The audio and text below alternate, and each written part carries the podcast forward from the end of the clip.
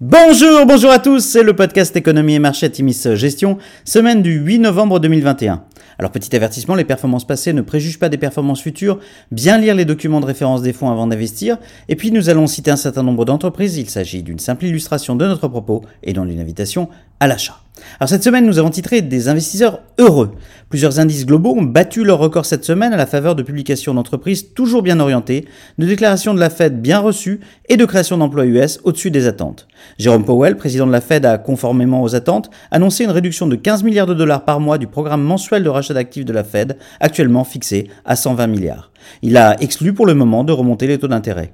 Vendredi, les créations d'emplois US ont contribué à l'euphorie ambiante.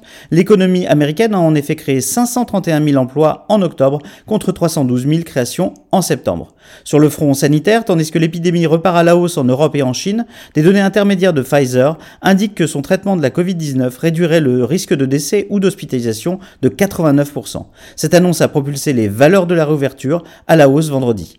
Dans un autre registre, les fabricants de semi-conducteurs sont à la fête, tirés par les perspectives du développement du métaverse annoncé par l'ex-Facebook devenu Meta. À noter le pétrole WTI se replie de 2,9% sur la semaine à 81,17 dollars le baril. Sur la semaine, très très belle semaine, le CAC 40 gagne 3,1% et franchit le seuil symbolique des 7000 points. Le SP500 progresse de 2% et le Nasdaq s'adjuge 3,1%. Alors du côté des entreprises, une belle pluie de publications pour les valeurs de vos fonds.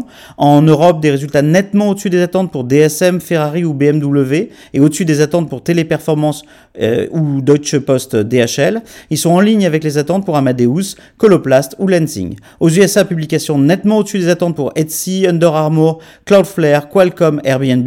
Au-dessus des attentes pour Tandem Diabète, Medifast, Mondelez, T-Mobile, Zoetis Cinemark, Estée Lauder ou Carvana. Très largement sous le consensus pour Xylem. Shake manque légèrement le consensus top line mais fait état d'une reprise assez dynamique avec un chiffre d'affaires en hausse de 49%. Square euh, déçoit avec une nette baisse de ses revenus crypto-monnaies par rapport au trimestre précédent. Enfin, Roku déçoit avec une croissance top line ne progressant que de 50%, excusez du peu. Le groupe subit les perturbations de la supply chain qui ont impacté l'acquisition de nouveaux clients. Alors à venir, les prix à la production US, le PPI, et à la consommation, le CPI seront respectivement publiés mardi et mercredi, des chiffres suivis de près en cette période de retour de l'inflation.